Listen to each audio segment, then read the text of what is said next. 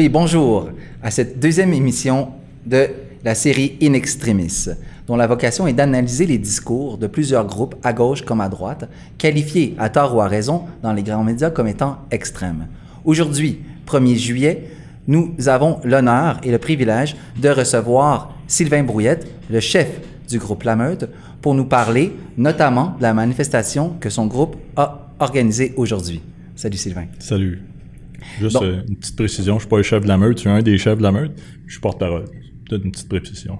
Pour vrai, hein? J'avais toujours pensé Sylvain Brouillette, le chef de la meute. Non, on, est, on est quatre présentement, on était cinq présentement, on est quatre. Très bien.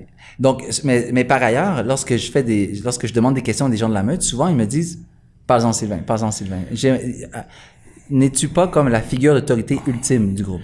Non, pas la figure, figure d'autorité ultime, peut-être la, personne la plus connue parce que je passe dans les médias, c'est mon travail euh, dans, le conseil de, représenter la meute dans les médias. Fait que mon visage est plus connu que les autres, mais euh, c'est vraiment un travail d'équipe. Donc maintenant, tu viens de parler du conseil. Tu peux-tu nous parler de l'organisation de la meute et de la fonction du conseil? Oui, mais en fait, on, est un groupe hiérarchisé qui, euh, qui est dirigé par le conseil. On est quatre membres. Ensuite de ça, on a un exécutif, qui, est, composé de différentes cellules. On a euh, la garde qui se trouve être les modérateurs euh, sur euh, nos pages Facebook. On a, on a la cellule médicale, on a la cellule de sécurité, on a la cellule sociopolitique. donc, on est un groupe qui est hiérarchisé puis très organisé. Puis euh, on, a des chefs euh, dans chaque département pour euh, s'occuper des, subalternes puis diriger les opérations. Avez-vous déjà publié quelque chose comme un organigramme du groupe ou c'est quelque chose que vous gardez pour l'interne?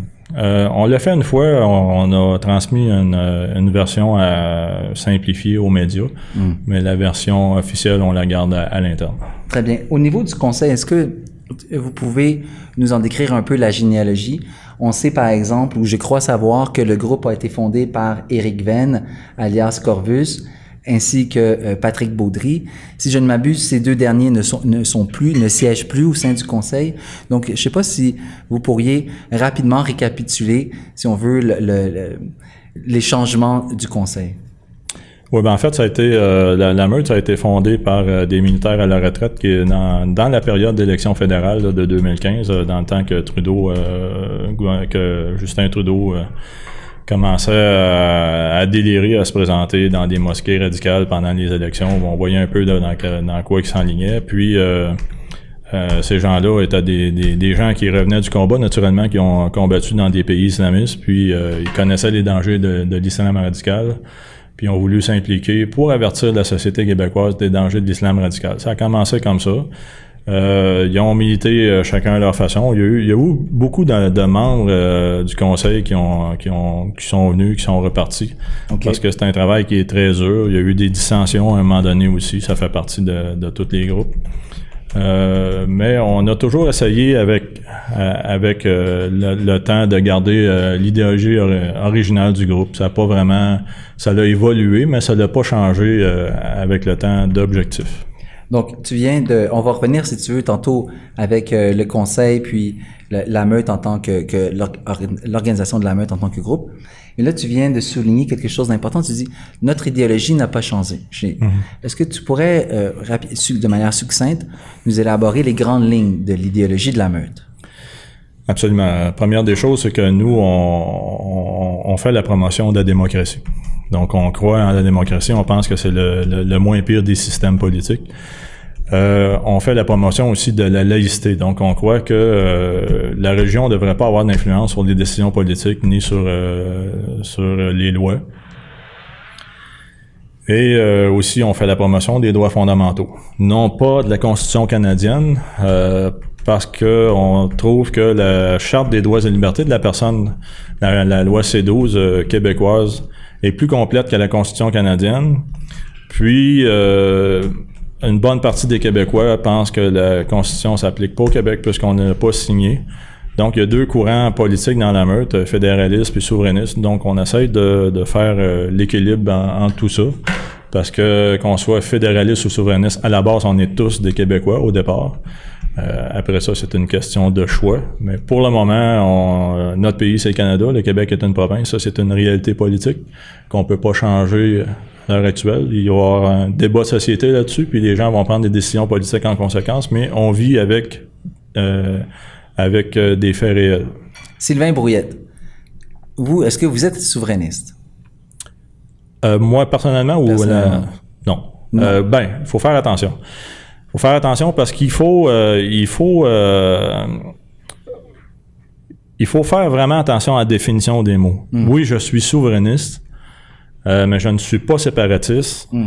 Puis je tiens à préciser que dans le Conseil, on, a tous des visions différentes de la politique. Hmm. Donc, mes visions personnelles n'interfèrent pas nécessairement avec les visions de la meute. Parce que moi, en tant que porte-parole, je dois défendre des points, des fois, qui ne représentent pas nécessairement mon opinion personnelle dans certains cas. C'est rare, parce qu'on arrive souvent à un consensus dans le conseil, parce qu'à chaque fois qu'on prend une décision qui va influencer euh, l'orientation idéologique ou socio-culturelle du groupe, on prend le temps de, se consulter, puis habituellement, il faut que la décision soit unanime, parce que c'est des décisions qu'on prend qui vont avoir une influence sur la, vision du groupe, puis on a... Euh, près de 50 000 membres euh, envers qui on a une responsabilité morale.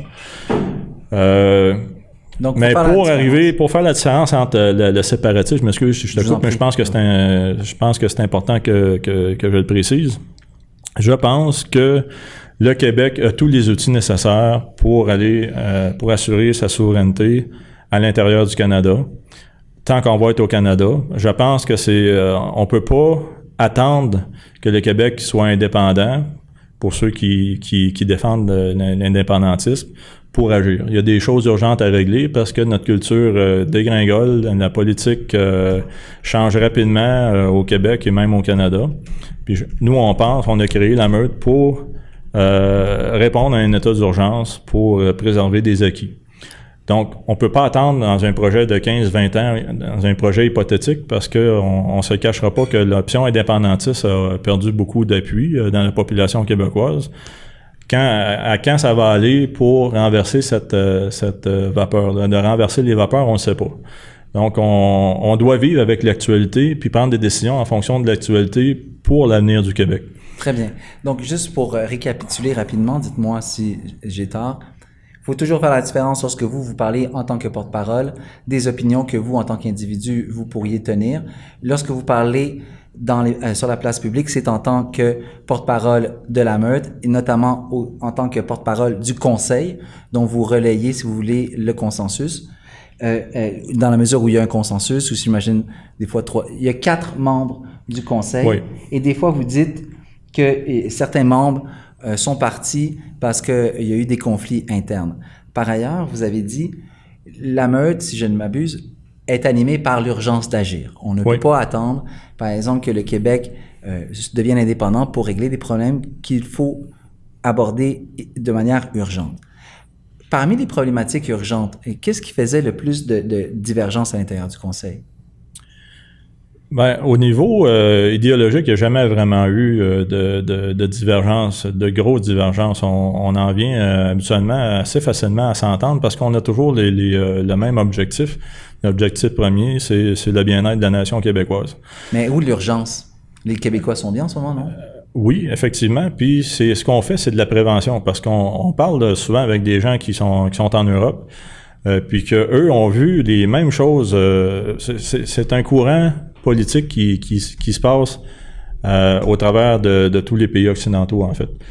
Puis, il y a eu des changements en Europe qui ont un petit peu d'avance sur nous, peut-être 20 ou 30 ans. Euh, puis, ils nous disent, écoutez, par rapport à l'islam radical, par rapport aux politiques euh, de la gauche régressive, on aurait dû prendre des dispositions pour protéger nos cultures, notre mode de vie avant que ça soit trop tard. Parce qu'à un moment donné, quand il y a trop de changements qui euh, sont effectués dans la société, c'est difficile de revenir en arrière.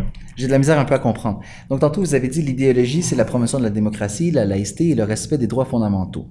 Maintenant, vous parlez d'une urgence d'agir, certes, et, et, là, vous soulignez euh, le problème de l'islam radical et les politiques de la gauche régressive. Qu'est-ce qui, qu'est-ce qui est urgent? C'est quoi le, le, problème que vous posez? J'ai de la misère à comprendre. Est-ce que c'est le changement démographique qui, qui vous cause non, problème? C'est, non, c'est plus par rapport à la laïcité. Parce que nous, ici, au Québec, on a, on a vécu euh, la dictature de la religion euh, dans le passé. Euh, quand, ici, au Québec, c'était la religion catholique. Le religieux s'occupait de toutes les facettes de la société. Hein. Il gérait, il gérait le politique, il gérait l'éducation, il gérait la santé, il gérait même la chambre à coucher des gens. Puis on a fait une révolution tranquille euh, dans les années 50-60. Le, peuple a décidé qu'il devenait une société laïque, puis était euh, voulait plus avoir d'influence de la religion sur les décisions politiques. Donc on est devenu une société laïque. Ouais. Puis euh, c'est ce que fait le Québec moderne. Nous on pense que on est presque dans une société idéale à l'heure actuelle. Euh, Très bien. Donc, vous êtes vraiment pour le maintien du statu quo. Absolument. Euh, souvent, les gens vont penser que la meute, on, pense à un idéal du passé, l'âge d'or. C'est pas du tout ça. C'est qu'on pense que le Québec est une société exemplaire à l'heure actuelle. Puis on fait, on veut faire de la prévention pour pas qu'elle change. On veut qu'elle reste comme ça. Puis on voit des religions radicales qui vont faire des pressions politiques pour faire des changements. Puis de plus en plus, on voit des accommodements religieux de, différentes religions qui vont exempter ces gens-là d'application de plusieurs lois. Hmm. Puis ça, nous, on veut, on veut pas revivre ça parce que ça fait partie de notre passé. Puis on veut pas que ça revienne dans le futur. Est-ce que je ne m'abuse, mais je crois comprendre qu'étant donné que le plus grand problème pour la meute, ce sont les accommodements religieux. Absolument ça fait partie. les accommodements religieux, c'est notre principal combat par rapport à la, laïcité. Parce que s'il n'y avait pas d'accommodement religieux, on n'aurait pas besoin de parler de laïcité. Ça se ferait, ça se ferait de fait. Dans une démocratie, on s'occupe de politique, mais on s'occupe pas de religion. Puis nous, on pense que euh, dans un État comme le Canada ou comme le Québec, euh, la religion, c'est quelque chose qui est personnel, qui doit, qui doit être pratiqué chez soi. Puis la politique, c'est autre chose. Puis la politique, euh, doit tenir compte des des euh, des, du, des euh, voyons, euh, des positions de tout le monde par rapport à la religion. Il y a des gens qui sont euh, qui sont athées, qui ne pratiquent aucune religion. Il y a des, il y a des gens qui pratiquent des religions chrétiennes, des religions bien sûr, bien sûr. de toutes sortes de religions. À un moment donné, c'est impossible d'avoir consensus pour faire plaisir à tout le monde. Fait qu'on pense qu'un gouvernement doit être exempt d'influence religieuse. C'est la meilleure façon euh, d'apporter une certaine neutralité et un équilibre social dans une société comme le Québec. donc, et, et les demandes d'accommodement religieux seraient, si, seraient importantes au point de justifier la mise en place d'un groupe comme la Meute et puis de faire une manifestation aujourd'hui. Aujourd'hui, ça fait une manifestation. Quelles étaient vos principales revendications? Aujourd'hui, on voulait dénoncer les politiques irresponsables du gouvernement Trudeau. Euh, justement en matière d'immigration, euh, par rapport à l'immigration illégale qu'on voit euh, se produire à la colle. OK. parce que nous, on pense que c'est irresponsable de ne pas faire respecter les lois. Le Canada est un pays souverain qui, comme tout pays souverain, doit protéger ses frontières. Puis, le Canada est signataire d'une convention qui s'appelle la Convention sur le statut de réfugié. Euh, qu'on a signé en 1969, qui est originaire de la Convention de Genève en 1951, qui a été mise à date en, en 54 pour euh, euh, s'adapter à la période après-guerre. Puis, les, les, ce qui nous frappe, c'est que les politiciens comme le gouvernement Trudeau, qui font partie du gouvernement Trudeau, nous mentent en pleine face quand ils nous disent qu'ils n'ont pas le choix d'accepter des demandeurs d'asile qui traversent illégalement parce que ça fait partie des conventions internationales. C'est faux. Il n'y a il y a aucune convention internationale qui permet à qui que ce soit de traverser en dehors des postes frontaliers, traverser illégalement, à moins, selon la Convention, que la personne arrive directement de son pays où sa santé ou sa sécurité sont en danger. Donc, euh, si on prend la définition de réfugié au sens des conventions qu'on a signées, les gens qui traversent illégalement la frontière ne sont pas des réfugiés. Donc, ne devrait pas être en mesure de faire une demande d'asile, puis on croit que l'entente de tiers pays sûrs devrait s'appliquer à toute la frontière, pas seulement aux postes frontaliers. Donc, parmi les problèmes qui concernent la meute, en plus des accommodements religieux, il y a l'immigration dite illégale. Effectivement. Très bien. Et, et, et à la, si je comprends bien, j'essaie de comprendre, mon objectif ici, c'est de comprendre le discours de la meute Donc, si je comprends bien, ces deux, est-ce qu'il y aurait un autre problème qui aurait le même, si on veut, la même urgence, le même niveau d'urgence que l'immigration illégale et puis les demandes d'accommodement religieux pour la meute? Est-ce que ce sont, si vous voulez, les deux principales préoccupations de la meute? Ben, oui, parce que c'est, si, en réalité, quand on, quand on regarde l'objectif de la meute, c'est de protéger, euh, de protéger la nation québécoise. Parce que nous, on croit fondamentalement euh, à la nation québécoise.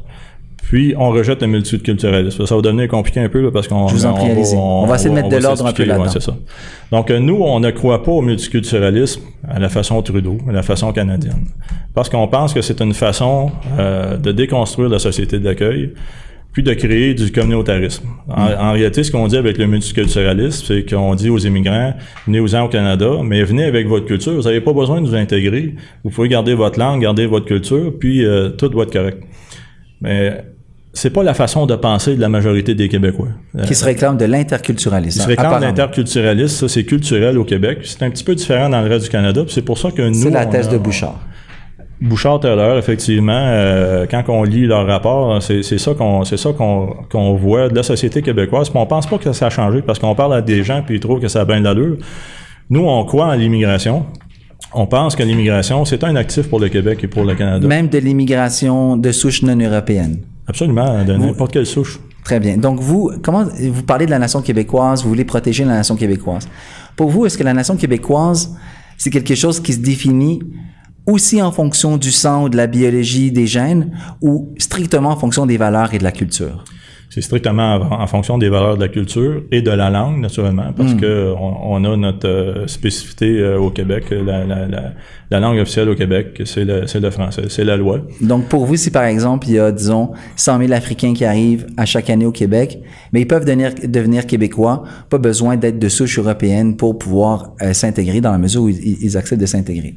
Vous n'avez Ouais. pas de problème non plus avec l'intermariage, par exemple? ou- Non, pas du tout. En fait, on, on s'en fout de la race. La race biologique, la couleur de la peau. Vous les voyez pas. Non, on tient pas compte de ça, absolument pas. Puis euh, c'est même pas un impondérable pour nous autres. Nous, quand on parle de Québécois, quand on parle, souvent on utilise l'expression euh, le Québécois d'abord.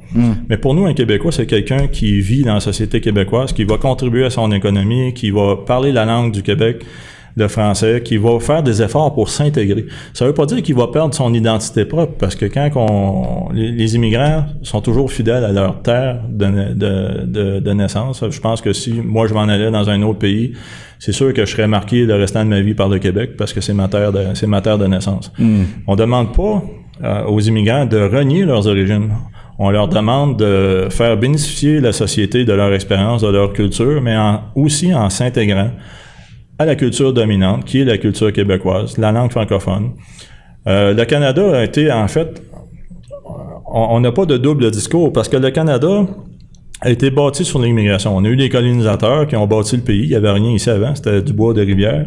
Les Amérindiens euh, vivaient la plupart du temps le long des cours d'eau parce que c'est la meilleure façon de se déplacer. Puis, on a eu les premiers Européens qui sont venus coloniser le Canada, puis qui ont commencé à mettre des infrastructures en, place, puis à bâtir un pays, en cohabitant avec les Amérindiens, les Premières Nations. Puis, le Canada a une histoire pas si facile que ça. Il y a eu beaucoup de guerres, il y a eu beaucoup de sang qui a été versé. On a eu la guerre entre les Anglais avec les Français qui avaient chacun des différentes euh, nations amérindiennes qui les supportaient. On, on a été... euh, c'est une histoire sanglante, le Canada. Mais on est venu à bout de, de- de trouver une façon de vivre ensemble, de faire euh, de notre pays l'un des meilleurs pays au monde, puis on pense que notre recette est bonne. Puis un des bons éléments de la recette du Canada, c'est l'immigration. Parce que si on prend les chiffres de Statistique Canada, on nous dit que 25% en 2018, 25 des, Cana- des Canadiens ne sont pas natifs du Canada. Puis ça fonctionne. Le Canada, c'est un des meilleurs pays au monde. Mais le multiculturalisme devient de plus en plus présent dans la politique et de plus en plus défendu par la politique euh, canadienne surtout. Puis, on ne veut pas que ça devienne comme ça au Québec parce que la nation québécoise va disparaître. C'est dans, la force des choses. Et le, Une- Qué- le Québec, excusez-moi, le Québec n'a pas signé la, la loi constitutionnelle de 82. Vous, est-ce que vous la reconnaissez? Non. Très bien. Donc, vous, vous reconnaissez, vous donnez la priorité à la Charte québécoise des droits et libertés Absolument. de 1976.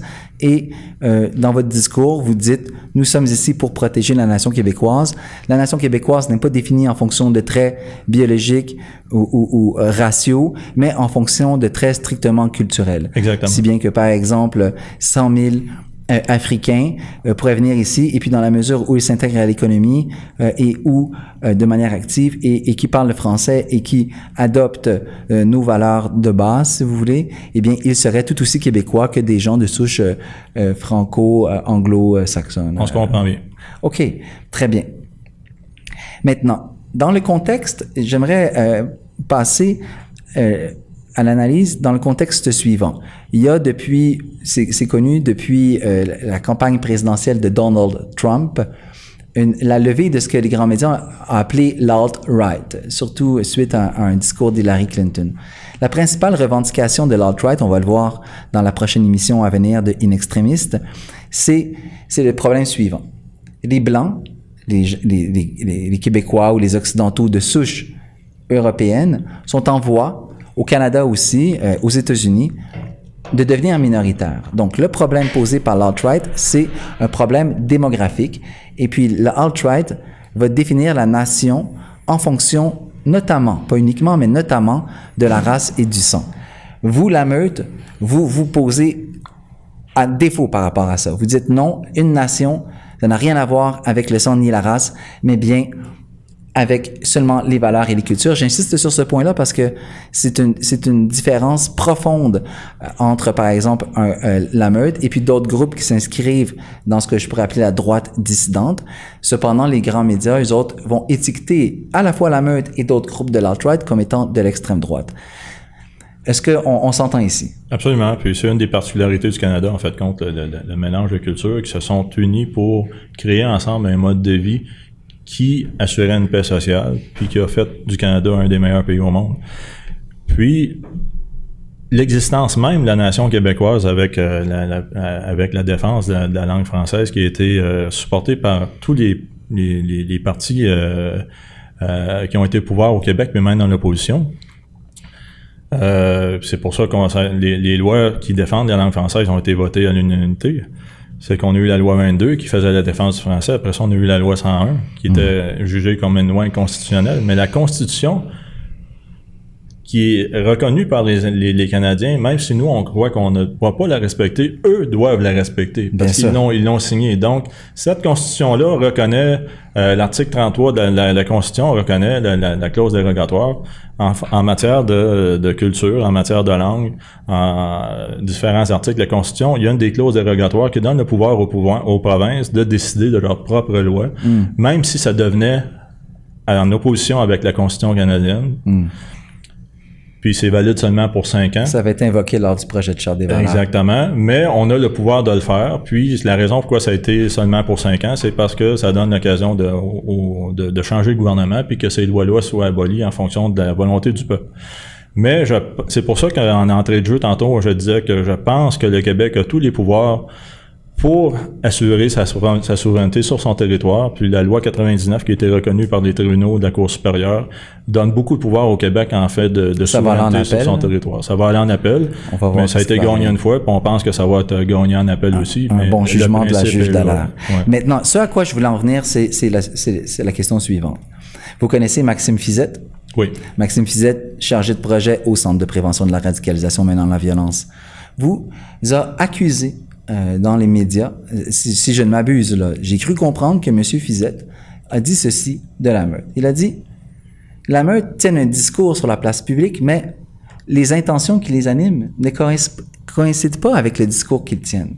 Donc, et, et, et, et supposons, on, on a ici cette accusation-là qui est grave. C'est un peu, vous accuse de taquilla. Ouais. Il vous accuse, si vous voulez, d'un usage politique et stratégique du mensonge afin de, de, de- d'induire en erreur le, le public sur vos intentions véritables. C'est une accusation grave dans- par quelqu'un qui euh, est souvent cité dans les grands médias lorsqu'il s'agit de groupes d'extrême droite. Donc, j'aimerais ici vous donner la possibilité, l'occasion de, répondre à ça. Cependant, je vais juste ici euh, contextualiser peut-être ce qui pourrait faire dire quelque chose comme ça à M. Fizette. Toujours dans le contexte où l'alt-right est en émergence. Donc l'alt-right, eux autres, c'est un groupe dont la principale préoccupation, c'est le déclin euh, démographique des Blancs dans les villes occidentales. Et, et vous, par exemple, d'un côté, vous dites, nous nous opposons à l'islam radical. C'était la première revendication tenue par la meute dans les grands médias. Nous sommes contre la charia. Et vous dites, vous opposez à ce que vous avez appelé tantôt les politiques de la gauche régressive. Euh, donc, euh, sous-entendu ici, corrigez-moi si je ne m'abuse, mais par exemple, euh, des combats pour diminuer la liberté d'expression, lutte contre les discours haineux, etc. Et d'autre part, vous dites vous opposez à l'immigration illégale. Maintenant, certaines personnes peuvent se dire ceci. La prétention à lutter contre l'islam radical n'est qu'un prétexte pour voiler, si vous voulez, un racisme anti-arabe. Certes, tous les Arabes ne sont pas musulmans et tous les musulmans ne sont pas arabes. Cependant, la plupart des Arabes sont musulmans, la plupart des musulmans sont arabes. Donc, et vous vous opposez à, par exemple, les revendications des groupes inclusifs ou de gauche qui veulent réduire l'ordre du discours au Québec pour empêcher ce qu'ils appellent le discours haineux. Donc, et ils disent aussi, certains disent, on le voit, notamment par exemple sur le blog de l'ami euh, Xavier Camus, euh, c'est un, racisme dissimulé que de s'en prendre à l'immigration illégale.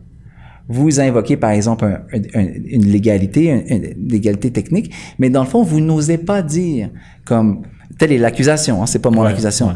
Vous n'osez pas dire sur la place publique que vous vous opposez à l'immigration de souche non européenne parce que vous vous feriez taxer de racisme euh, aisément.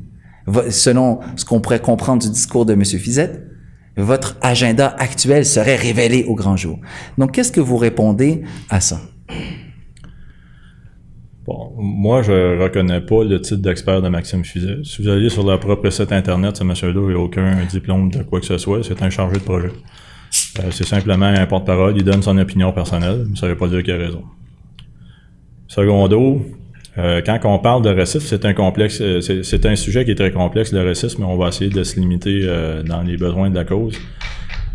nous, la raison principale pourquoi que on s'oppose à l'immigration illégale, c'est qu'on croit que les lois sur l'immigration canadienne sont parmi les meilleures au monde, les plus efficaces.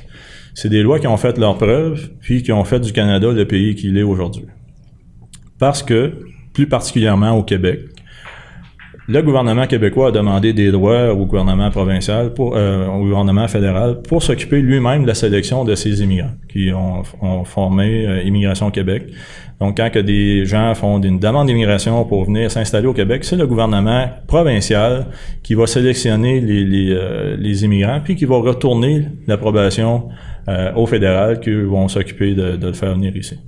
La raison pourquoi c'est fait comme ça, c'est justement parce que le gouvernement québécois, historiquement, a toujours voulu, euh, a toujours voulu protéger la nation.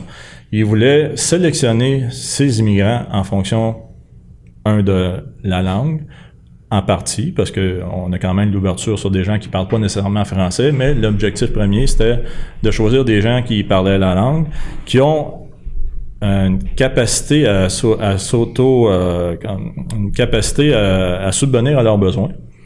Euh, ils vont être choisis en fonction de leur éducation. Donc, aussi, c'est des gens qui, on est certain, selon les sélections qui ont été faites par le gouvernement québécois, qui vont contribuer à l'économie du Québec euh, par euh, différentes façons, par leur savoir aussi, mais qui ne seront pas à la charge euh, de, de, la société québécoise. Mm.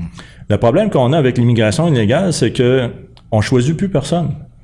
C'est pas le gouvernement québécois qui choisit euh, les, les, immigrants qui rentrent illégalement, c'est eux qui nous choisissent. Puis, le problème qu'on a avec ça, un des problèmes, c'est un problème euh, économique, c'est que ces gens-là qui rentrent illégalement, qui font une demande d'asile, de, puis qui attendent d'être de recevoir un statut légal, soit de réfugiés ou soit qui vont être déportés, qui sont refusés, n'ont pas le droit de travailler.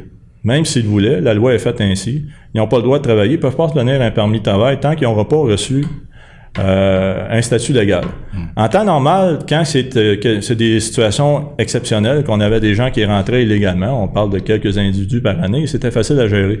Mais quand M. Trudeau a invité toute la planète entière à s'en venir au Canada, puis qui encourage l'immigration illégale, pas nécessairement verbalement, mais en bâtissant des infrastructures permanentes pour accueillir les immigrants illégaux, le message est clair, c'est que c'est pas prêt de s'arrêter. Nous, on se demande, c'est quoi le, c'est quoi l'objectif du gouvernement fédéral en arrière de ça? Parce que on parle avec des agents de la GRC puis ils nous disent que l'immigration illégale en dehors du Québec c'est fini. Ils ont fermé les frontières en dehors, ça rentre plus bien bien dans les autres provinces. C'est surtout à l'école que ça rentre. Donc ces gens-là, pourquoi est-ce que le gouvernement fédéral nous les impose? C'est des gens qu'on n'a pas sélectionnés. C'est des gens qui sont pas capables de subvenir à leurs besoins, non pas nécessairement parce qu'ils veulent pas le faire, mais parce qu'ils n'ont pas le droit de le faire c'est des gens qu'on connaît pas leur, leur, passé criminel. On va devoir faire des enquêtes alors qu'ils sont déjà au Canada puis qui risquent de disparaître dans la nature. On a 50 000 qui sont disparus, on sait pas où ils sont. Hmm. Une fois qu'on a trouvé que cette personne-là a un dossier criminel, a commis des actes criminels dans son pays, puis qu'elle a disparu de la map, on fait quoi avec? Ça, c'est des choses qui peuvent pas arriver par l'immigration légale parce que les gens sont sélectionnés, les enquêtes de sécurité sont faites avant que la personne arrive ici. Fait quand on sait, quand la personne, l'immigrant, a été reçu légalement, on sait c'est qui, on sait qu'est-ce qu'il va faire, puis on, est certain que c'est un citoyen qui va suivre les lois du Canada. Ça sera pas un criminel. Puis en quoi, par exemple, euh, si on veut se préoccuper de l'islam radical, euh, euh, ne, ne dissimulerait pas un racisme anti-arabe? L'autre. Euh, nous, on n'a jamais vraiment insisté sur euh, le côté arabe de l'islam parce que le plus grand pays du monde, le plus grand musulman, le plus grand pays musulman du monde n'est pas arabe, c'est asiatique. Donc, euh, c'est pas tous les les, les, les, musulmans qui sont des arabes.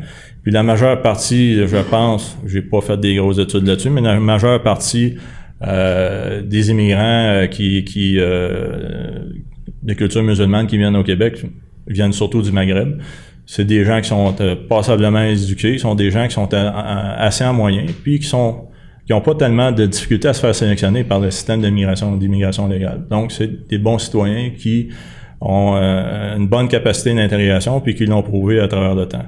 Nous, ce qu'on on fait pas de combat avec les musulmans, les arabes, on fait pas de différence là-dedans. On, on, se concentre sur la charia, parce que la charia, c'est une c'est une idéologie euh, qui, est incompatible avec notre société. C'est incompatible avec la démocratie. C'est incompatible avec euh, l'égalité des droits et des femmes, euh, des, des hommes et des femmes. C'est incompatible avec la majeure partie des droits fondamentaux. Puis c'est incompatible avec le principe de citoyenneté. Donc, on ne veut pas dire que l'islam c'est que, que l'islam radical ou que la charia, c'est pas bon. Peut-être que c'est bon pour eux autres dans leur pays, ils trouvent ça c'est correct. C'est leur culture. Eux autres, quand ils nous regardent, c'est notre culture à nous autres qui est pas bonne. Parce qu'ils nous appellent des infidèles, ils nous jugent, tout. Il y, a, il, y a un, il y, a, un, fossé énorme entre les deux cultures. Moi, je peux pas vous dire laquelle des deux qui est meilleure. Il y a une chose que je peux vous garantir, c'est que c'est incompatible avec la nôtre. Les deux cultures sont incompatibles. Est-ce que vous vous opposez euh, à la certification halal? Absolument. Pour quelle raison? On ne s'oppose pas à la certification halal si les, euh, les gens qui sont adeptes de la religion musulmane sont prêts à payer ce que ça coûte pour le faire certifier. Mais on n'est pas d'accord que ce soit la population au complet qui va payer pour ça, pour une minorité de gens qui sont très peu présents dans la société. Vous, allez, vous alléguez donc, euh, si je ne m'abuse, l'existence de quelque chose comme une taxe halal. Absolument. Est-ce qu'il y a aussi quelque chose comme une taxe cochère? Oui, c'est la même chose. Euh, c'est pas, c'est pas, pour nous, c'est pas unique, euh, c'est pas unique euh, à l'islam. Toute taxe religieuse qui va servir une minorité ou même une majorité, ça serait une taxe pour la région catholique, on serait pas d'accord non plus parce qu'il y a des citoyens qui sont athées. Si les gens veulent avoir une certification religieuse sur des aliments puis qui sont prêts à payer pour, on n'a pas d'objection qu'ils le fassent. Mais c'est pas à la société en général à payer pour ça. Certaines personnes allèguent que comme, vous savez, comme par exemple euh, au Québec, il y a un... Je veux juste, je m'excuse. Je vous en prie. Je veux juste euh, aussi préciser un point que nous, on, on, a dans nos revendications, c'est que quand on parle de halal, on parle souvent de certification halal, de certification halal pour différents aliments qu'on va dire soit que soit qui contiennent pas de dérivés du porc ou qui contiennent pas d'alcool, des choses comme ça. Mais on parle aussi de viande halal Puis ça, c'est un bon exemple euh, d'exception de, l'application de la loi pour des accommodements religieux. Hmm. C'est que depuis les plusieurs décennies, les gens ont été beaucoup, beaucoup euh, sensibilisés euh, par rapport aux droits des animaux. La société québécoise est devenue très exigeante là-dessus, puis les, lois ont été changées, puis sont devenues de, beaucoup plus sévères pour les abattoirs, pour essayer de d'abréger les souffrances des animaux. Puis on a euh, rendu des, des, euh, on a décidé de loi euh, pour diriger les abattoirs sur la façon d'abattre un animal. Il n'y a pas, il y a pas une façon, il y a pas de belle façon de tuer un animal. C'est un acte qui est violent, mais au moins on peut abréger ses souffrances. Puis la loi dit que les, animaux doivent être engourdis avant d'être égorgés ou avant d'être abattus. Puis l'abattage halal dispense euh, les abattoirs halal de cette euh, particularité-là. C'est un exemple d'accommodement religieux que nous, on croit qui euh, qui, qui devrait pas avoir au Québec. Les lois devraient s'appliquer à tout le monde. Que peu importe la région qu'on est, il y a une loi pour tous les citoyens québécois. Est-ce que vous avez déjà eu des réponses de certains groupes ou communautés juives après avoir euh, dénoncé la, taxe cachère ou la, et du même souffle que la taxe halal? Jamais. Très bien. Euh, j'aimerais passer à un autre sujet, c'est-à-dire, euh, bon, au niveau de la collaboration alléguée, là je vous pose la question, est-ce que des fois la meute collabore avec les services policiers? Et si oui, dans quelles circonstances et pour quelles raisons? Bon, faut faire attention au mot collaboration, c'est que nous, on, prêche euh, le, respect euh, de la loi et euh, de l'ordre public. Donc, on est, on est un groupe citoyen qui... pour la loi et l'ordre. Pour la loi et l'ordre, Contrairement à des groupes de l'alt-right qui, eux, sont ouvertement subversifs, révolutionnaires, la meute prône la loi et l'ordre. Ce n'est pas un groupe qui invoque la dissidence. Il faut faire, faut faire une distinction aussi entre le gouvernement et euh, et l'ordre public, hein, avec les forces de l'ordre. Les gouvernements passent, les forces de l'ordre restent. Tout On s'entend que ce soit les militaires, que ce soit les policiers. Oui, je vais définir euh, la police ici de manière large, c'est-à-dire comme, si on veut, euh, l'exécution du pouvoir souverain ou le bras armé de l'État, que ce soit la GRC, la CRS ou bien la SQ, fonction policière. D'accord? Donc, la meute, par exemple, vous collaborez, je ne parle pas de l'organisation d'une manifestation, mhm. d'accord, on s'entend. Je, je parle par exemple... de clarifier. Oui. Pouvez-vous me donner, est-ce que vous avez par exemple dénoncé de certains de vos opposants politiques à la police? Non, pas, pas, euh, pas par rapport au fait que c'était des opposants politiques, euh, par rapport au fait qu'ils ont commis des actions criminelles. Euh, on va prendre une action, on va prendre le, plus le, le, le, cas le plus courant des voies de fait dans une manifestation ou des euh, des passants qui ont été attaqués, puis euh, on a des membres qui ont filmé ça, puis sont en mesure d'identifier la police. Euh, la, personne qui a commis une voie de fait, à ce moment-là, on va fournir les documents qu'on a en notre possession aux policiers pour permettre d'identifier la personne qui a commis un acte illégal. Quand je parle de l'acte d'acte illégal, je parle d'acte criminel. On parle pas d'étiquette de vitesse, un parking ou des niaiseries, là, mais qui a vraiment commis un acte criminel, puis que la police a pas assez d'éléments pour les identifier. À ce moment-là, euh, c'était arrivé rarement, c'est pas courant, parce qu'on n'est pas meilleur que la police, on n'a pas le système de hmm. d'espionnage ou ce système secret, c'est qu'on a beaucoup de membres, puis des fois, on, a des captures euh, de, des captures de, de, caméras qui vont permettre d'identifier certaines personnes qui ont commis un acte criminel. Puis les victimes ne sont pas nécessairement euh, des nécessairement des membres de la meute. Je pense que c'est dans un état de droit comme le Canada, c'est c'est euh, c'est la, responsabilité de chaque citoyen d'aider les forces de l'ordre à, identifier les criminels. Je vais vous poser la, la raison pour laquelle je vous pose cette question-là, c'est que la meute, corrigez-moi encore si j'ai tort, se définit comme étant un groupe citoyen, n'est-ce pas? Oui. Très bien. Un groupe citoyen est donc un groupe qui opère à l'intérieur de ce qu'on appelle la société civile. Oui. Très bien.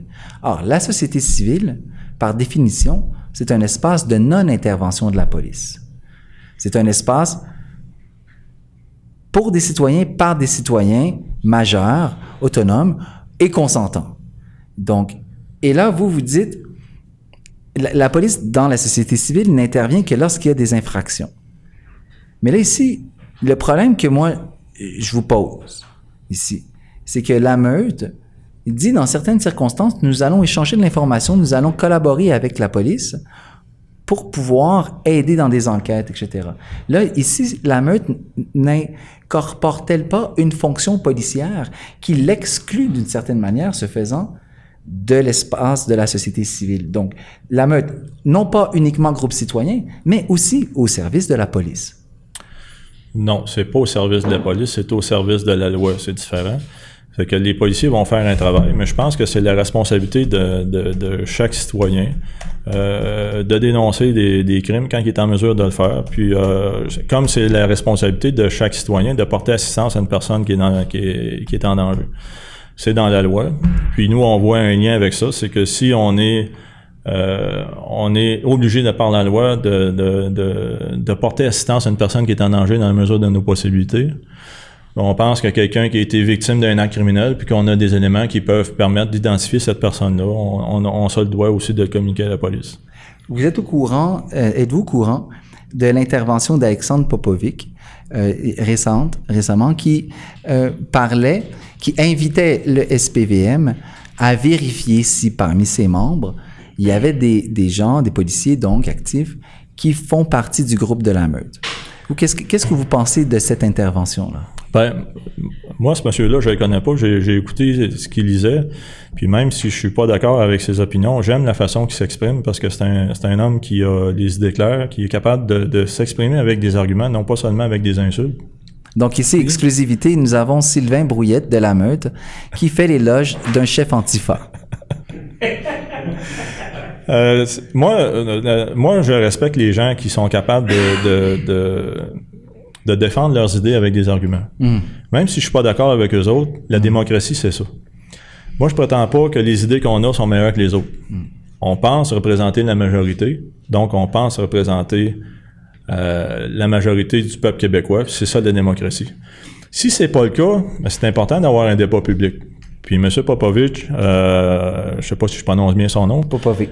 Euh, Popovic a soulevé des, des euh, questions valables, à savoir est-ce que la meute, euh, est-ce que le, la meute a le soutien de la police? Puis c'est une question qui est légitime. Oui, on veut pas avoir une police politique. Non, on veut pas avoir une police qui va favoriser certains groupes plutôt que d'autres. On va avoir la neutralité de la police par rapport aux groupes citoyens la neutralité des deux côtés. Exactement. C'est important de le préciser aussi. Puis souvent, euh, ça, va être perçu comme ça parce que nous, on est, on est très organisé, on est un groupe qui est très organisé. Puis quand on fait une manifestation, notre priorité, c'est la sécurité de nos membres. Euh, on s'est rendu compte euh, à, Montréal, c'est un petit peu différent le fonctionnement de la police par rapport aux manifestations avec la police de Québec ou les autres villes où est-ce qu'on a été. Euh, on n'a pas besoin de demander de permis ici, puis on n'a pas besoin d'annoncer notre trajet. Ça, a été, c'est une particularité euh, de la ville de Montréal. Donc, on, apprend à travailler avec eux. Nous, on l'a fait euh, de la même façon qu'on l'a fait avec les autres, municipalités. On a annoncé notre trajet, on a fait une demande de permis. Ils nous ont dit, ben non, Montréal, t'as pas besoin de permis, tu fais juste nous avertir. Il y a, plusieurs choses qui sont différentes à Montréal.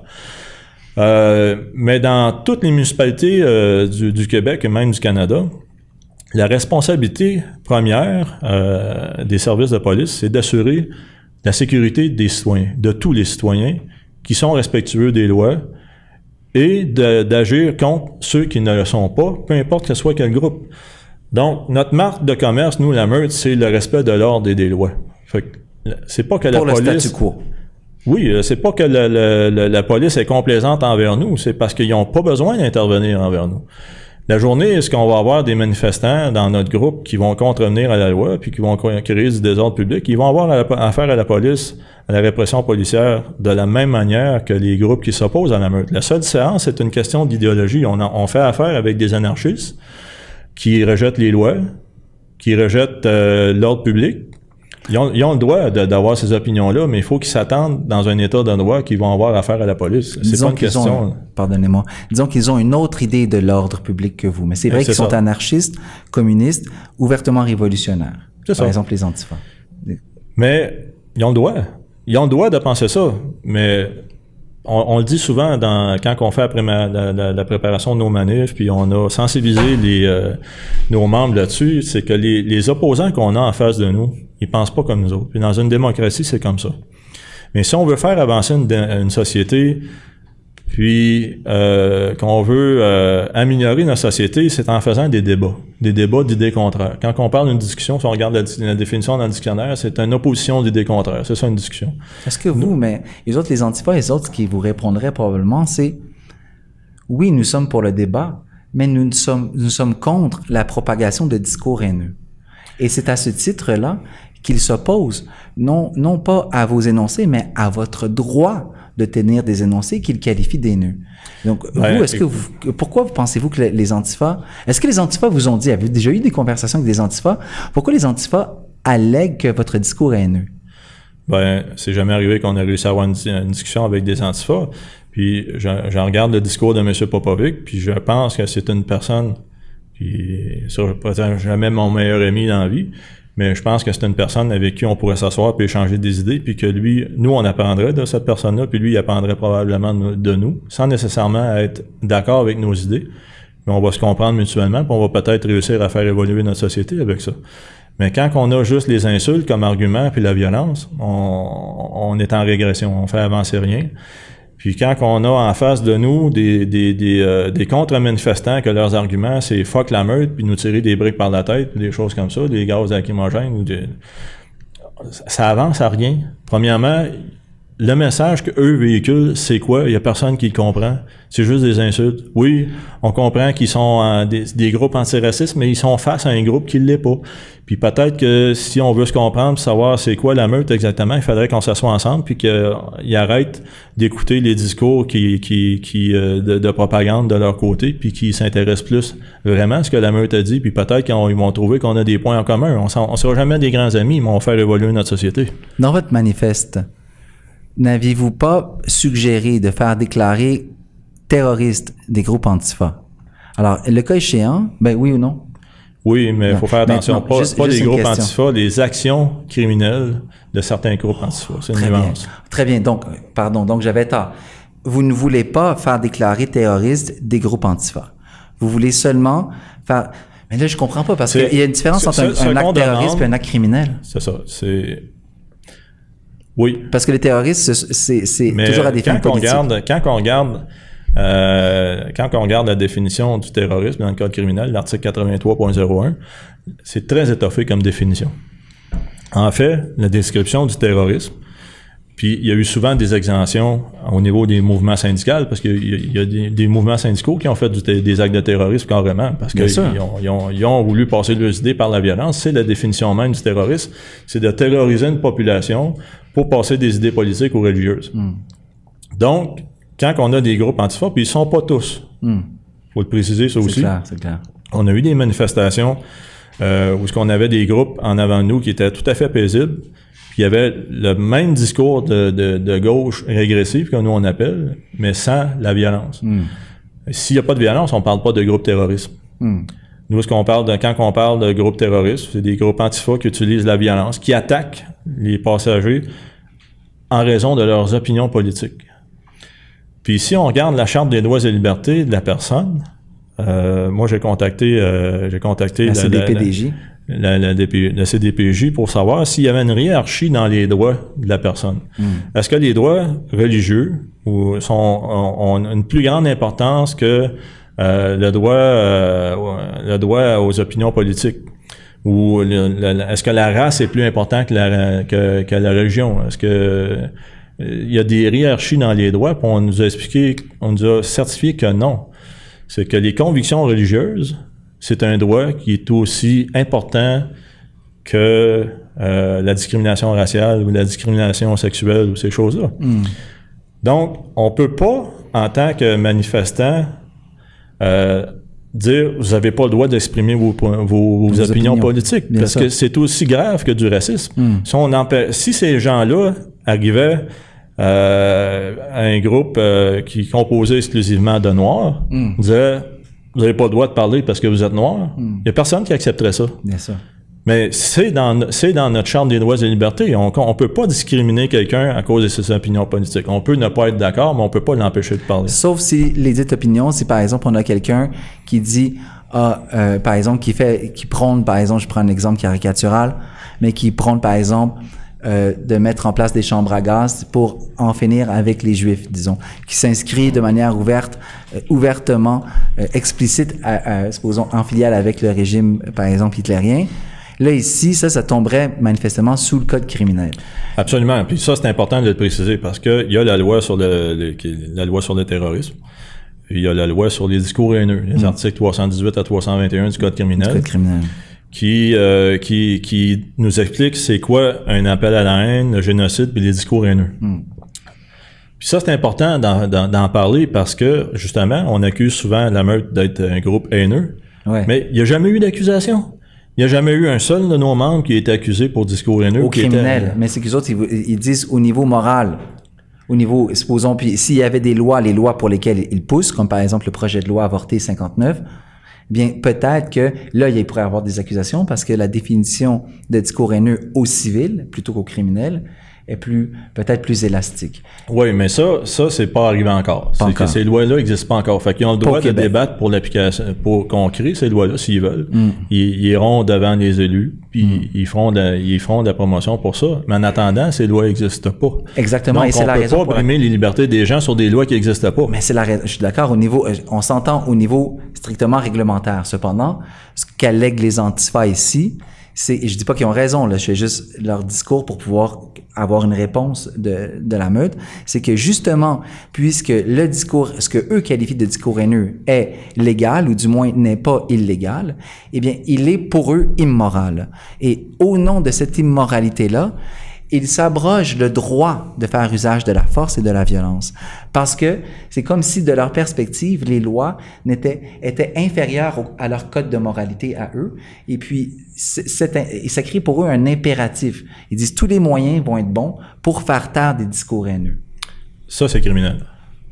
Parce que quand on, quand fait, puis c'est ça la différence entre nous et les antifas, c'est que nous, on respecte les lois, on n'invente pas. Mais ceux qui existent, on les, respe- on les respecte. Eux renient les lois qui existent, puis ils veulent en inventer d'autres. Ils ont le droit. Ils ont le droit de militer pour ça, mais pour le moment, ces lois-là n'existent pas. Mais par contre, quand ils font des discours haineux contre un groupe identifiable, l'article 321, je ne me trompe pas, de- de- du Code criminel, c'est quand on, a- on fait des appels à la haine contre un groupe identifiable, que ce soit un groupe ra- racisé, que ce soit un groupe En culturel. du genre, les euh, handicapés, religion, Absolument. opinion politique. Opinion politique. Quand on a un groupe d'antifa qui se dit qu'il faut lancer des briques euh, meutons, comme ils disent, Mm. aux- aux membres de la meute, Suivant le mot de Xavier Camus. oui, ou euh, qui, euh, qui veulent les empêcher par tous les moyens, incluant la violence, de nous en- ils veulent nous empêcher de parler. Ça, c'est un discours haineux qui est punissable par le code criminel. Fait qu'à un moment donné, euh, ils vont devoir rendre des comptes parce que là, ça devient, ça prend de l'ampleur, ça devient de plus en plus important, les appels à la haine que les antifas font, certains groupes, pas tous. À un moment donné, ils vont devoir rendre des comptes à la justice. Deux dernières questions seulement.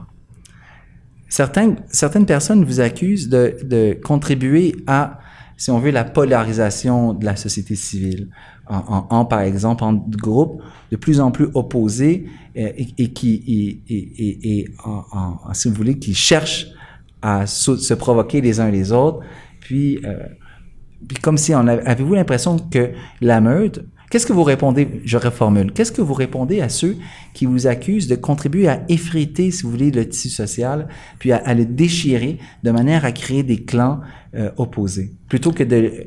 Êtes-vous un groupe qui militait pour, si vous voulez, le conflit social, ou est-ce que vous voulez, vous, plutôt être un vecteur de pacification? clairement un vecteur de pacification parce que nous, on croit à l'existence de la nation québécoise, puis on est inclusif, puis on veut que tout le monde fasse partie de la nation québécoise. On veut pas la, la diviser, on veut l'unifier. Mais selon les standards établis par cette même nation-là, par la population québécoise.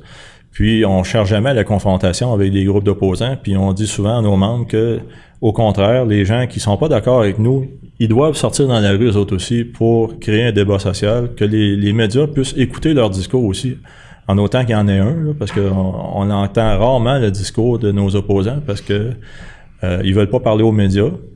Puis quand ils parlent, ben c'est pas toujours clair leur message. Nous, ce qu'on veut, c'est qu'il y ait un débat social sur les enjeux de société. À l'heure actuelle, on parle, on parle beaucoup d'immigration illégale. Le gouvernement Trudeau n'a pas eu de mandat de la population pour accepter les immigrants de façon illégale. Il y a eu un mandat pour accepter des réfugiés, Donc, ça a été fait au mois de décembre 2015, je crois, qu'il y a des 25 000 réfugiés syriens qui ont commencé à rentrer ici, qui sont des vrais réfugiés, qui étaient dans des camps de l'ONU, puis qui avaient vraiment une question de sécurité ou de, qui était de, une question de vie ou de mort, puis qui ont été sélectionnés par les services d'immigration au Canada pour entrer au Canada. Ça, c'est des vrais, c'est des vrais réfugiés. Puis le Canada doit faire sa part pour aider euh, les, gens qui en ont besoin dans le monde, mais ça doit passer par l'ONU, ça doit passer par des camps reconnus par l'ONU, puis qui doivent être sélectionnés par le pays. Donc c'est un, c'est, une vision qui est diamétralement opposée parce que nous on croit en l'état de droit, on croit à l'utilité des forces de l'ordre, sans pour autant que ça nous empêche de critiquer le gouvernement. Parce que le gouvernement est élu par la population et les forces de l'ordre sont dirigées par les gouvernements. Mais les gouvernements passent, les forces de l'ordre restent. C'est la même chose avec les forces armées. Puis quand le gouvernement tombe, ce qui maintient l'ordre social, c'est la police et l'armée. Est-ce qu'on s'est déjà dit que vous parliez comme un policier? oui. Parce que vous parlez comme de la perspective clairement des forces de l'ordre. Et puis tantôt, on parlait d'Alexandre Popovic. Alexandre Popovic a écrit euh, un bon livre, je dois concéder, qui s'appelle Produire la menace et qui synthétise plusieurs cas documentés où la police, la GRC, le CRS, la SQ, ont infiltré des groupes citoyens militants à travers le Canada. Et vous, est-ce que... Et puis, on sait très bien que le CRS a... Euh, s'ils font, s'ils n'ont pas infiltré la meute, ben, ils font clairement pas leur job.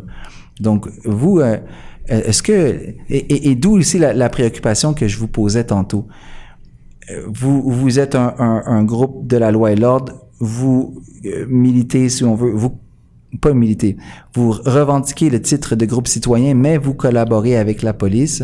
Euh, vous avez, si je ne m'abuse, un policier au sein du conseil? Un policier à la retraite, oui. Donc, qu'est-ce que vous, vous répondez à, aux, gens qui pourraient émettre l'hypothèse que euh, la, police a infiltré la meute et que la meute, dans le fond, c'est un groupe au service de la police téléguidé par des intérêts policiers? Ben, c'est parce qu'il faut, euh, il faut clairement établir la définition d'un État de droit, hmm. puis faire la différence avec un État policier. Hmm. Nous, on n'accepterait pas un État policier, mais on, pense qu'on vit dans un État de droit. Hmm. Donc, euh, notre société, l'harmonie de, notre société dépend du respect de nos lois. C'est comme ça que la société a voulu que le Canada fonctionne. Puis jusqu'à preuve du contraire, c'est les lois doivent être appliquées. Euh, toutes les lois doivent être appliquées à n'importe quel citoyen. Si euh, on a des, euh, services de police ou de la GRC qui ont infiltré notre groupe, tant mieux. Tant mieux parce que ça va peut-être révéler euh, s'il y a des radicaux, on, va le savoir nous autres mêmes, puis on va vouloir s'en débarrasser. Puis nous, on n'a rien à se reprocher parce qu'on est des citoyens respectueux des lois. Puis je pense que les citoyens qui respectent la loi euh, ont pas peur de la police. Euh, Mais la police pourrait venir corrompre les activités du groupe citoyen parce que par définition, rappelons-nous, la, la, la police, les intérêts de la police sont différents des intérêts de la société civile. Certes, parce que la police est au service de l'État, au service de la loi et l'ordre, alors que la société civile, c'est une technologie, si on veut, gouvernementale pour gouverner la population, mais de la perspective du citoyen, c'est un espace de non-intervention de la police. Laissez-nous faire tant qu'on on est entre adultes consentants, on fait la business, on fait ce qu'on veut dans nos chambres à coucher, on peut euh, dire ce qu'on veut, tant et aussi longtemps que l'on ne commet pas d'infraction. Ben, moi, j'ai l'impression que c'est le cas, même si on travaille en collaboration avec la police. Euh, ça veut pas dire qu'ils dirigent tout ce qu'on fait, puis qu'ils ont une influence sur nous autres, puis vice-versa. Euh, c'est un respect mutuel parce qu'on respecte les lois. Puis euh, la police n'a pas d'affinité envers la meute, puis n'est pas contre la meute non plus. Avez-vous des, des, mécanismes pour détecter des agents provocateurs, par exemple? Souvent, on l'a vu dans des groupes citoyens oui, ben on dit pas que ça pourrait pas arriver, mais euh, c'est pour ça qu'on a notre propre système de sécurité. Les gens pensent que c'est de la provocation qu'on fait puis qu'on veut provoquer les autres groupes. Au contraire, notre système, notre service de sécurité sert d'abord à éliminer les agents provocateurs dans notre groupe. Avec la façon qu'on fonctionne, si on fait une manifestation puis quelqu'un qui veut pas suivre les règles, on va le neutraliser puis le remettre à la police tout simplement. Si c'est un agent infiltré de la police, bien il va retourner chez eux. juste, juste rapidement, on a commencé par ça puis on va clore par ça au, niveau du, là, vous avez invoqué le service de sécurité. Donc, la meute, en haut, il y a le conseil. Et là, ensuite, il y a différents groupes. Pouvez-vous juste nous, nous faire les grandes lignes? Oui, ben en fait, c'est c'est euh, c'est des services qui ont qu'on a besoin pour opérer notre groupe, particulièrement en situation de manifestation. Donc, on a un service de, de sécurité. On a aussi un service de renseignement qui euh, va nous procurer des informations sur les autres groupes, euh, les déplacements, les les les, les, euh, Qui va surveiller les groupes antifa, par exemple. Exactement, pour savoir un peu euh, comment ça se passe, à qui on va avoir affaire, pour se préparer en conséquence.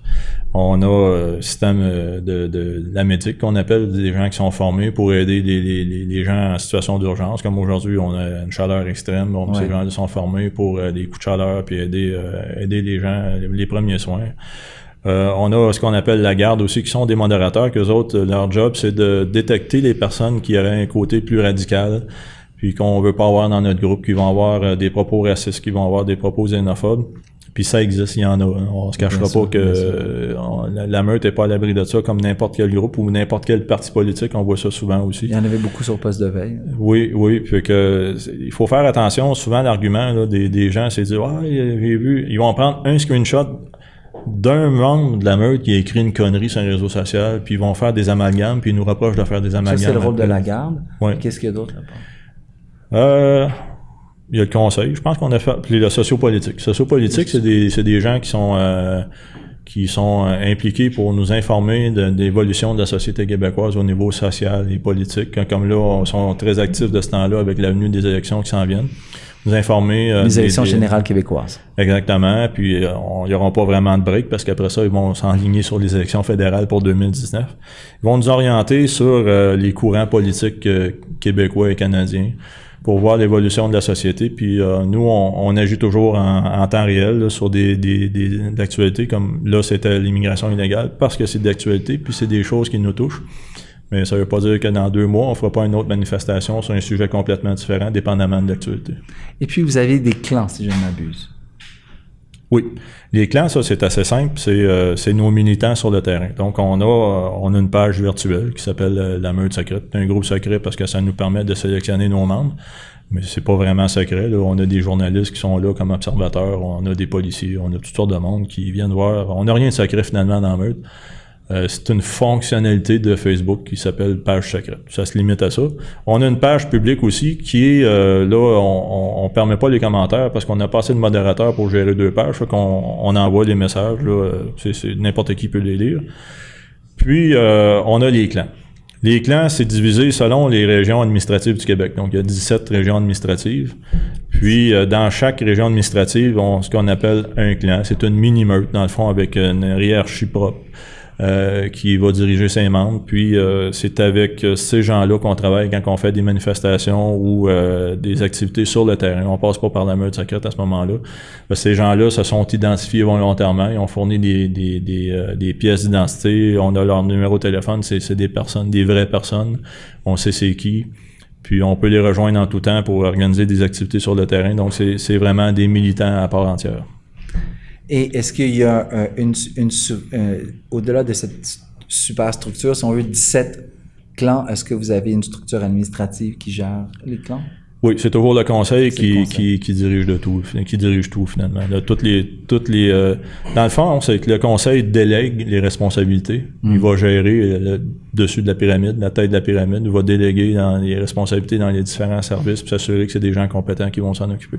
On était ensemble, euh, ben, pas ensemble, mais on était en, en même temps dans la même pièce euh, lors du colloque du CEFIR, où euh, un professeur a, a- a qualifié la, la meute de secte, notamment non moins en fonction de son discours, bien qu'il ait, qu'il ait sélectionné quelques captures d'écran, mais surtout en fonction de sa structure hiérarchique. On retrouve une structure hiérarchique dans la police, on retrouve des structures hiérarchiques dans, dans les entreprises, dans le monde corporatif, mais il semble que lorsque on retrouve une structure hiérarchisée, euh, bien, si on veut, euh, euh, réglementée, ri- assez rigide dans son fonctionnement, pour un groupe citoyen, un groupe citoyen, là, ça nous fait peur. Ça fait peur aux gens, puis ils croient voir en ça une forme de proto-fascisme. Qu'est-ce que vous répondriez, euh, vous pourriez dire à ceux qui disent, D'accord. Si nous concédons que le discours public de la meute relève grosso modo du multiculturalisme et qui est pro-immigration tant et aussi longtemps que l'immigration est, est, légale, et puis qui sont contre euh, les accommodements religieux au nom de la neutralité de l'État, voire de la laïcité, eh bien... Tu l'expliques mieux que moi. Quoi Qu'est-ce que vous répondez à ceux qui vous disent oui, mais le proto-fascisme de la meute euh, euh, réside dans sa structure autoritaire? Puis on a vu des gens qui ont été cités par notre ami Xavier Camus, où, là ils se plaignent. Oh, la meute, c'est une structure hiérarchisée, euh, autoritaire. Puis ils, vont ils vont pleurer de ça. Est-ce que c'est un proto-fascisme cette structure là? En réalité, c'est un, un, modèle euh, en miniature de la société québécoise. Une société démocratique, un État de droit, c'est comme ça que ça fonctionne. Puis, comme on l'a dit en entrée de, de, jeu, c'est que c'est la, meute a été fondée par des militaires à la retraite. Puis, euh, on a trouvé que c'est un, un système qui fonctionnait bien, qui a fait ses preuves avec les forces, de, les forces armées. Puis, c'est un bon système pour gérer des foules. Euh, oui, on est très discipliné, mais est-ce qu'on peut être qualifié de sec? Je ne crois pas, parce qu'une sec, on va essayer d'encapsuler les gens puis les, les convaincre que, c'est notre idéologie qui est la bonne, tandis que nous, c'est le contraire. Nous, on dit, nous, ce qu'on a, c'est une structure pour représenter les gens qui pensent comme nous. Si vous êtes d'accord avec ça, vous êtes les bienvenus, on va vous représenter. Si vous n'êtes pas d'accord, vous n'êtes pas à votre place, puis bye bye. Puis les, les sectes, c'est justement de rendre les gens captifs puis les empêcher de sortir. Nous, on n'essaie pas de convaincre personne qu'on a raison. On a des idées, on les propose aux gens. Ceux qui se reconnaissent là-dedans vont venir avec nous. Ceux qui se reconnaissent pas ont juste à critiquer notre message, puis c'est ça la démocratie. Très bien. J'inviterai ceux qui sont intéressés de la discussion aujourd'hui de poster des questions euh, sous, la, sous la vidéo. Et puis, je pourrais les communiquer les plus pertinentes d'entre elles à Sylvain. Puis, euh, euh, et moi et lui pourrions trouver une manière ensemble, quoi que tu habites à Québec, je suis à Montréal, mais, mais de pouvoir répondre aux questions de la, du